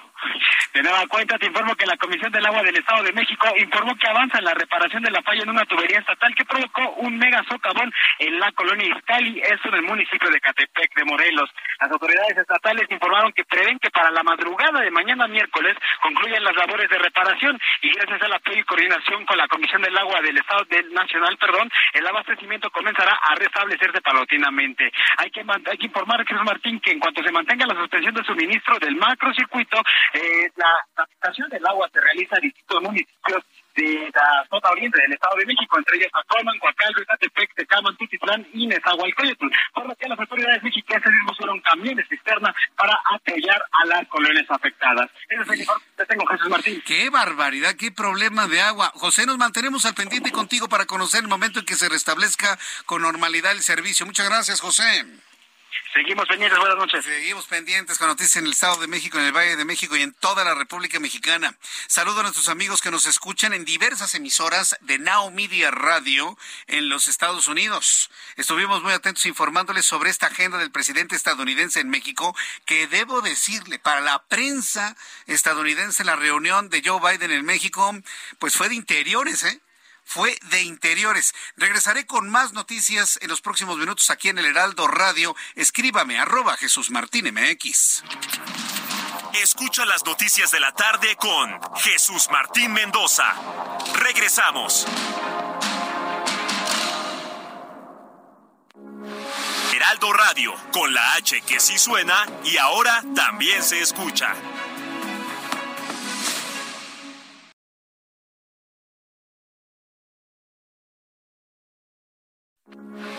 Heraldo Radio, con la H que sí suena y ahora también se escucha. Continúa Heraldo Noticias de la tarde con Jesús Martín Mendoza.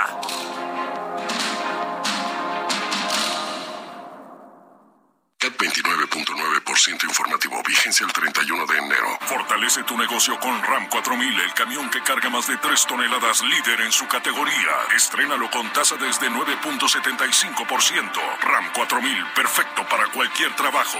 Visita tu distribuidor Fiat Chrysler a todo con todo. RAM. ¿Ya sabes qué harás con tu aguinaldo? Gastarlo todo no es una buena opción.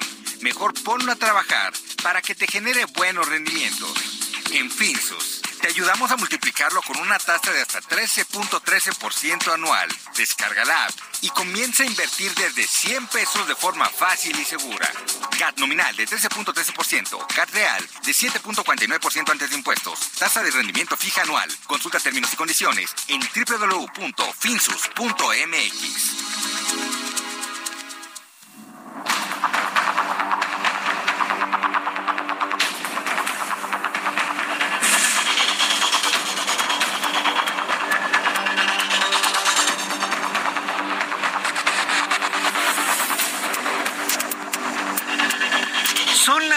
con 31, las 19 horas con 31 minutos, hora del centro de la República Mexicana.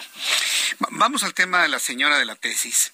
Antes quería compartir, mañana si tengo más tiempo, a ver, a ver si no se me olvida, mañana le voy a platicar una, una aventura que me pasó el día de hoy.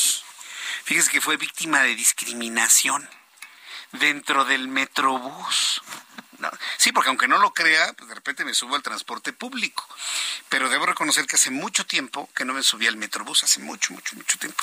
Y, y de manera concreta no me subía a una línea del Metrobús de manera específica. Mañana le voy a platicar lo que me pasó que tiene que ver con la discriminación, que tiene que ver con la intolerancia, que tiene que ver con el feminismo, que tiene que ver con todo este tipo de asuntos. Bueno, yo no salgo de mi asombro, pero al mismo tiempo puedo adelantarle que fue muy aleccionador y de un gran aprendizaje lo que me tocó vivir en el transporte público de la Ciudad de México. Mañana no se lo vaya a perder no se lo voy a perder. Lo que pasa es que hoy tenemos varios asuntos que compartirle, pero si mañana encuentro un espacio le platico lo que me pasó el día de hoy en el transporte público, en el Metrobús, pero mañana, mañana se lo comparto. Antes vamos con el tema que nos ocupa sobre la señora Yasmín Esquivel. Ya le adelantaba que ya empezaron a lavarle la cara otra vez.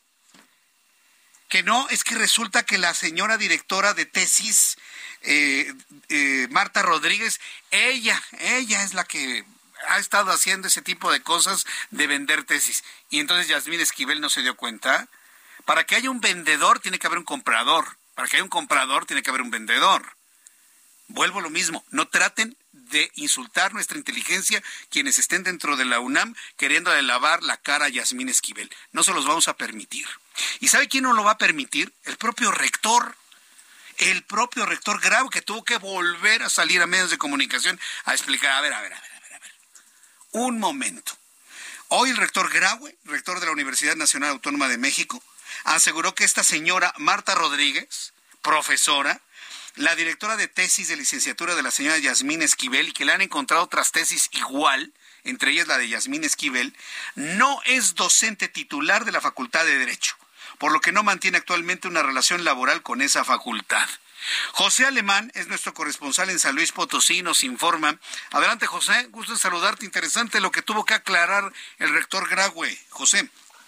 Jesús Martín, muy buenas noches. Efectivamente, el doctor Enrique Graue estuvo aquí en la capital potosina para participar en los festejos por el centenario de la autonomía de la Universidad Autónoma de San Luis Potosí y abordó el tema de la ministra de la Corte, Yasmín Esquivel Mozo, y el plagio de la tesis de licenciatura.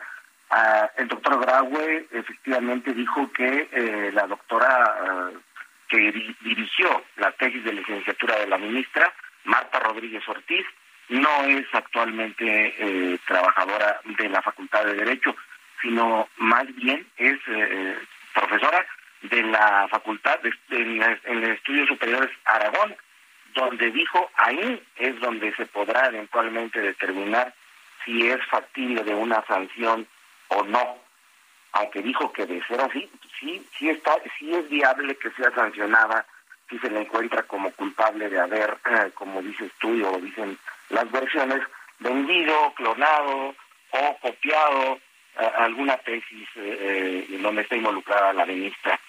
El doctor Agua, además, Jesús Martín, dijo que podía haber más de cuatro casos de plagios, como hasta ahora se han descubierto y se refirió al software que eh, según eh, aprobaron el comité de directores de facultades y escuelas y dijo todas las tesis desde 1986 que ocurrió este presunto plagio todas se van a revisar una a una y no descartó que van a salir más plagios o más copias de tesis.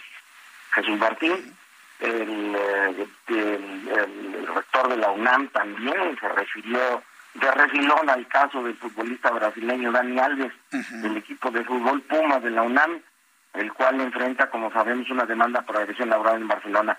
El rector dijo, bueno, no hay que especular, vamos a estar porque esto sucede allá en, el, en España, pero sí dijo, el tema contractual del futbolista con el patronato, con quien dirige los destinos de Pumas, dependerá de lo que pase con su situación legal. Es decir, podría ser desincorporado y terminar el contrato. Todo esto nos comentó el doctor Graue aquí en San Luis Potosí. Bien, pues muy interesante lo que ha comentado el doctor Enrique Graue. Muchas gracias por este, por esta comunicación. Muchas gracias. Muy buenas noches. Hasta luego, que te ve muy bien. Nuestro compañero reportero. Ya son las 7.36, las 7.36 horas del centro de la República Mexicana. Miren nada más que tiene que salir el rector Graue a, a recomponer las cosas que se informan y que si el director de la FES Aragón dice, nadie más que nosotros vamos a decidir lo que pase, no te manda solo, mano. el director de la FES Aragón, no te mandas solo. No eres una universidad privada. Eres parte de la Universidad Nacional Autónoma de México. Y lo que pasa en la FES Aragón, lo que pasa en la FES Acatlán, lo que pasa en cualquier escuela, facultad, es asunto de entendimiento de la UNAM, porque en lo que se resuelve lo de la tesis de Yasmín Esquivel, están en entredicho las tesis de decenas de miles de egresados, pasados, presentes y futuros. Y por defender a Yasmín Esquivel o defender un hueso, señores procomunistas enquistados en la UNAM, no se va a permitir que se caiga el prestigio de la UNAM. Estoy seguro que así como hay muchos que traen consigna de la actual administración para lavarle la cara a Yasmín Esquivel, le puedo asegurar que somos millones de mexicanos los que vamos a defender a la UNAM en su prestigio, en su honorabilidad, en su credibilidad en el otorgamiento de tesis y de títulos profesionales. Porque si no lo hacemos así, inclusive sus propios hijos podrían sufrir las consecuencias de tener una universidad con cero credibilidad en los títulos que ofrezca. Pero mire, todo eso que le estoy diciendo no lo ven. Ven lo inmediato, ¿no? Bailarle. Ah, no, no, no. Aquí lo vamos a, lo vamos a arreglar, ¿eh? No te preocupes, Yasmin. No te preocupes. Lo vamos a arreglar, lo vamos a arreglar. Nada que arreglar. Yo estaré, todos estaremos esperando lo que decida el rector Enrique Graue sobre el asunto de Yasmín Esquivel. Y le vuelvo a decir al director de la FES Aragón, no se manda usted solo.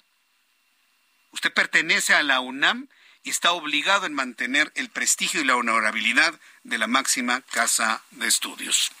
Son las 7.38 horas del centro de la República Mexicana. En otras noticias, Claudia Sheinbaum, jefa de gobierno de la Ciudad de México, ha confirmado que el próximo domingo 15 de enero reabre operaciones en el tramo subterráneo y la línea 12 del metro.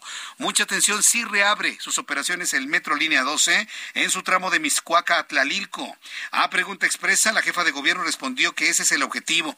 Además, indicó que previo a la reapertura, integrantes del nuevo Consejo Consultivo del Metro van a realizar un recorrido para conocer las condiciones de la rehabilitación que ahí se ha realizado. Carlos Navarro, reportero del Heraldo Media Group, nos informa. Adelante, Carlos.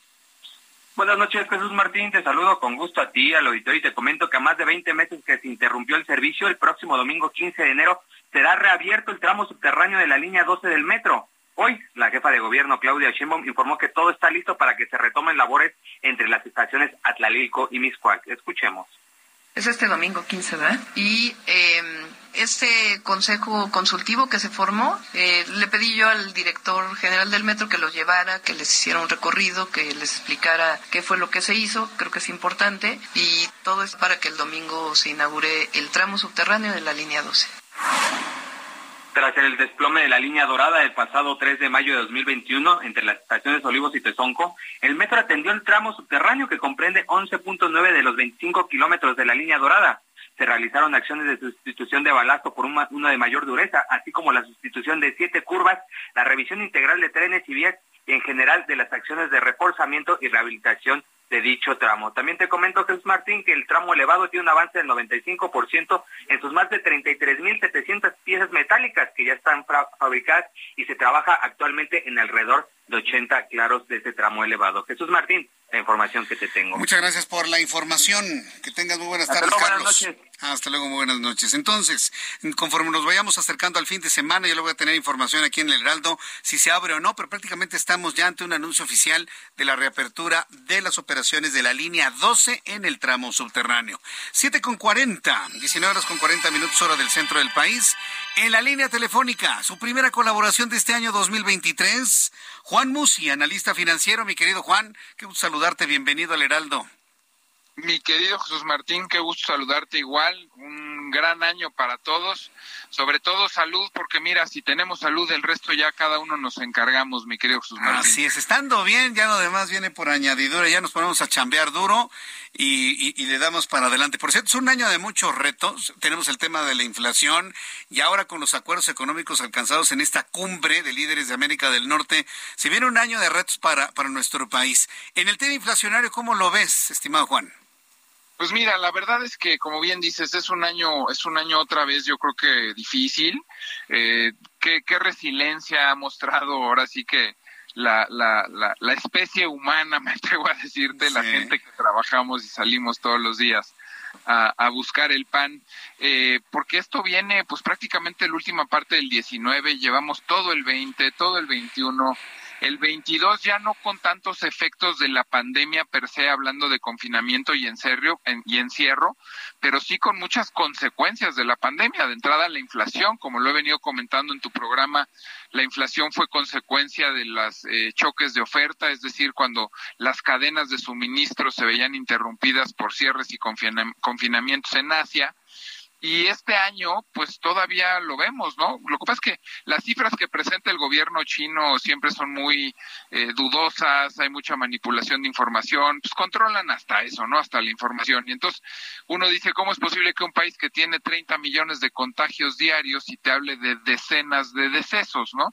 Se, se antoja complicado creer eso. Entonces, China con esto sigue siendo un factor que, que va a seguir afectando no solo a China, pero al mundo entero por la importancia que tiene en la exportación de partes y de commodities y de materias primas al mundo entero. El tema de la guerra, pues desafortunadamente es un tema que ahí sigue y que seguirá. Eh, no, no se le ve solución pronta al conflicto de, Rusia y Ucrania. Y la buena noticia, eh, bueno, perdón, déjame cerrar con otro tema difícil. Y el mundo va a crecer menos en el 2023 que lo que creció en el 2022. Pero la combinación de menor crecimiento con menor inflación, así de entrada, me hace pensar que el 2023 va a ser un año menos complicado que el 2022, en donde el crecimiento económico fue mayor, pero la inflación se salió de control. Entonces, un escenario de 2022 con inflaciones altas y crecimientos relativamente altos contra un escenario de recesión moderada y la inflación también ya en muchos eh, países, me atrevo a decirte, que va a estar a la mitad de lo que estuvo en el 2022, todavía alta, pero a la mitad, es un escenario que se, que se antoja más eh, que, el que tuvimos en el 22. Entonces es como que la buena noticia y la parte de optimismo con la que quiero arrancar este comentario del 2023, en donde sí va a seguir siendo muy complicado, sobre todo el primer trimestre y cuatrimestre, porque vamos a seguir viendo a la Fed, a Banco de México y a los diversos bancos centrales subir la tasa de interés y eso lastima a las economías, pero bueno, eh, eso, eso es el actuar que tiene que seguir teniendo eh, la banca central en su rol de controlar y moderar la inflación. el año 2022, Jesús Martín cerró en México con 7.82. Hubo momentos en el año en el que vaticinábamos incluso hasta la posibilidad de un 8.5. Recuerdo muy bien que tú me decías, oye Juan, como están las cosas, no se nos ve la inflación a dos dígitos, ¿lo recuerdas? claro. Entonces, pues también la buena noticia es que cuando tuvimos incluso temores de que la inflación podía superar el 10%, ya cerró el año, la inflación de diciembre volvió a salir por debajo de lo esperado y la cifra anual oficial para todo el 2022 cerró en 7.82. Es altísima, Jesús Martín, pero es menos alta de lo que llegamos a pensar que pudo haber sido y, yo creo que esa va a ser eh, un poco la tendencia. ¿Qué esperar para el 2023 en materia de inflación? Pues yo creo que el rango lo voy a dejar muy abierto entre 4.3 y 5% para el 2023. Son tres puntos porcentuales menos eh, casi casi que en el 2022. Y en el caso de, de Estados Unidos, pues hay que estar muy atentos porque el jueves se publica la inflación de diciembre y también el jueves ya habríamos conocido cuál fue la inflación para todo el año en Estados Unidos del 2022. Entonces, 2023 seguirá siendo un año de inflaciones altas, ya no fuera de control. Europa también ya mostró más eh, eh, cifras más moderadas. Entonces, pues mira, las cosas empiezan a alinear, pero, pero sí quiero dejar claro y ser objetivo, 2023 con la recesión y con la inflación todavía alta, pues va a ser un año complicado. Oye, Juan, eh, hablando de este tema de lo que es la inflación y los procesos recesivos en los Estados Unidos que han tenido su efecto en, en el tipo de cambio, la debilidad del dólar, pues muestran de manera artificial un peso fuerte. Digo, no niego que haya estado estable, pero se nota con una fortaleza provocada precisamente por la debilidad del dólar. Hay quienes piensan y dicen, tú eres el experto en esto y dinos, ¿no? Por favor, que es momento de comprar dólares. Lo he leído en las redes sociales y, y yo pienso que es importante que un experto como tú norme criterio en esta idea que se empieza a compartir sobre todo en redes sociales. Realmente tenemos que desbocarnos hacia la compra de un dólar barato en este momento. ¿Vale la pena? ¿No vale la pena? ¿Cómo lo armas tú en tus portafolios de inversión? ¿Qué nos compartes sobre ello, Juan? Voy, es que es buenísima tu pregunta. Voy a tratar de responder a tu pregunta con matemáticas, ¿ok? Voy a tratar de, de, poner un ejemplo muy sencillo. Si tú compraras dólares a 19.10, que me parece un tipo de cambio bastante eh, atractivo, bastante adecuado, lo que le tienes que poner es una tasa del 6%. Mucha gente se va con la finta y le pone la tasa del 10%, que es lo que pagan los CETES en México. ¿Por qué yo te digo 6% y no 10? Porque si tú inviertes, no guardas dólares abajo del colchón o en una caja fuerte, inviertes en dólares, los dólares hoy te pagan el 4%. Entonces el diferencial entre comprar dólares a 19.06 y eh, y invertir esos dólares en dólares te daría el 4. Dejarlo en pesos te daría el 10. Entonces, el diferencial entre pesos y dólares no es de 10%, es de 6%. ¿Estamos claros con eso? Sí, en principio sí, ya, ya lo entendimos.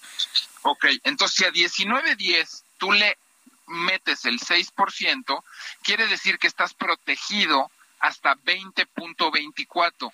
Entonces, si un, si un inversionista en enero del 24 nos llama y nos dice en tu programa, oye Juan Musi y Jesús Martín, ¿se acuerdan que platicamos esto? ¿Se equivocaron? Bueno, si el tipo de cambio para enero del 2024 está arriba de 2024, conviene comprar dólares. Si para enero del 2024 el tipo de cambio estuviera abajo de 2020 o en 20, te hubiera convenido quedarte en pesos y invertir en CETES. Entonces, como no tengo una bola de cristal, lo que yo le recomendaría a un inversionista es, yo del 100%, igual y compraría el 60% en dólares y los invertiría al 4%, y el otro 40% lo dejaría en pesos. Oh, muy bien oye, pero, pero estás hablando ya de recomendaciones que, que, hace un, especialista en inversiones. Eh, Juan, compártenos tu cuenta de Twitter para el público que desea ampliar esta información. Te busca a través de Twitter y les puedas dar una, orientación sobre este y otros temas, por favor, Juan. Sí, y te voy a decir algo que es muy atractivo. Imagínate a los precios que están hoy acciones, como por ejemplo Apple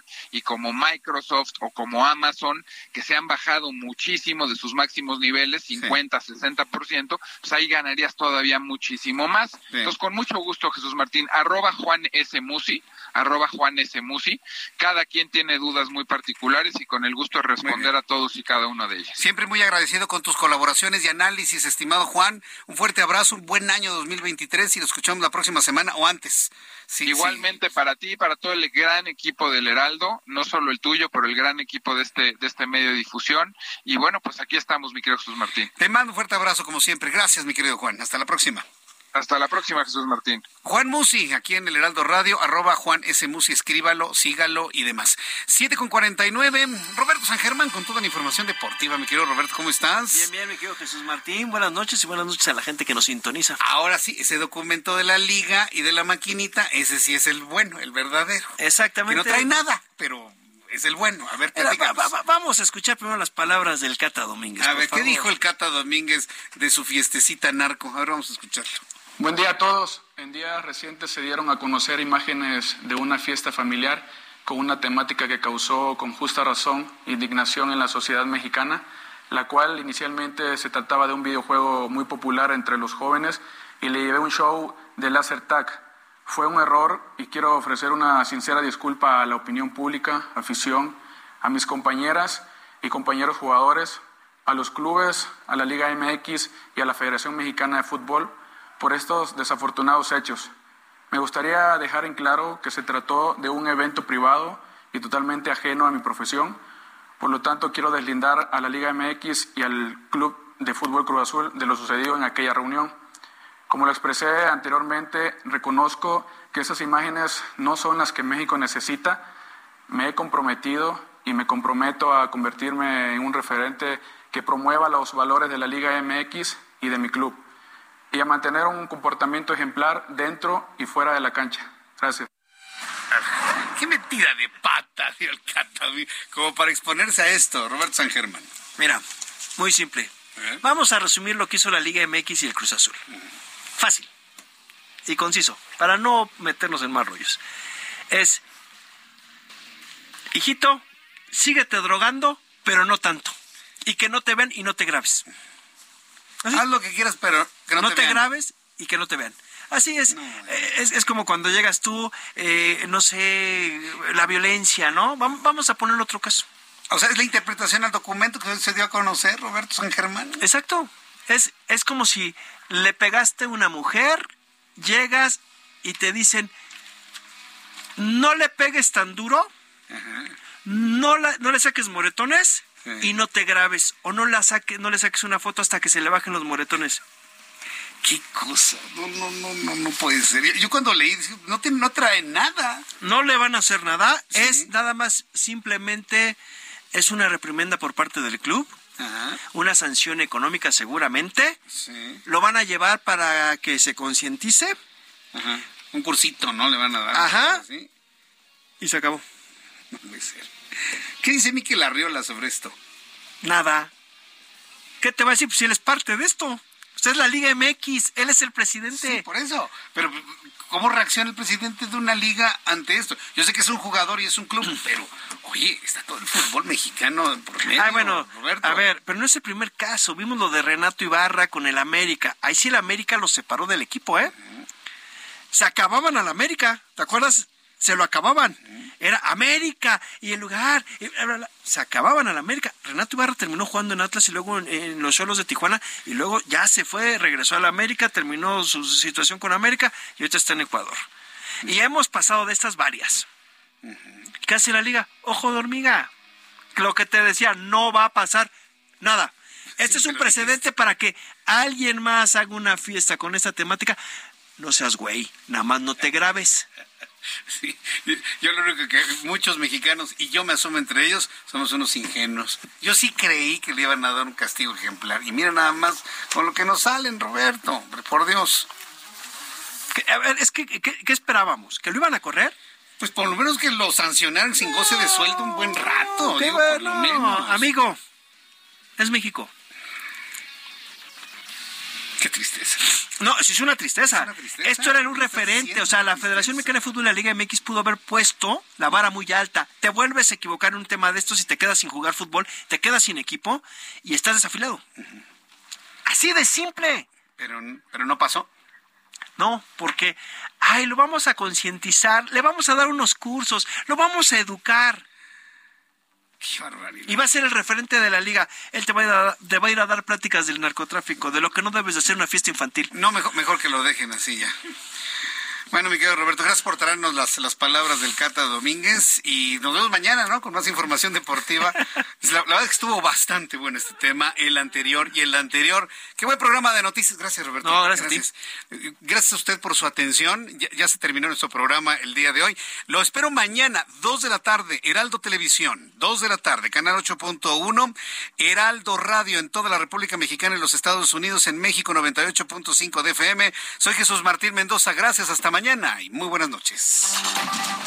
Esto fue Heraldo Noticias de la tarde con Jesús Martín Mendoza.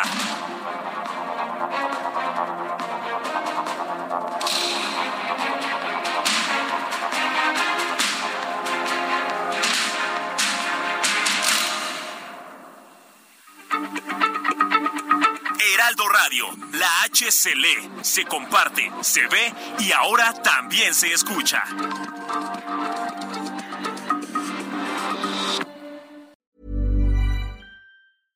Imagine the softest sheets you've ever felt. Now imagine them getting even softer over time. That's what you'll feel with Bowl and Branch's organic cotton sheets. In a recent customer survey, 96% replied that Bowl and Branch sheets get softer with every wash. Start getting your best night's sleep in these sheets that get softer and softer for years to come. Try their sheets with a 30-night guarantee. Plus, get 15% off your first order at bowlandbranch.com. Code BUTTERY. Exclusions apply. See site for details.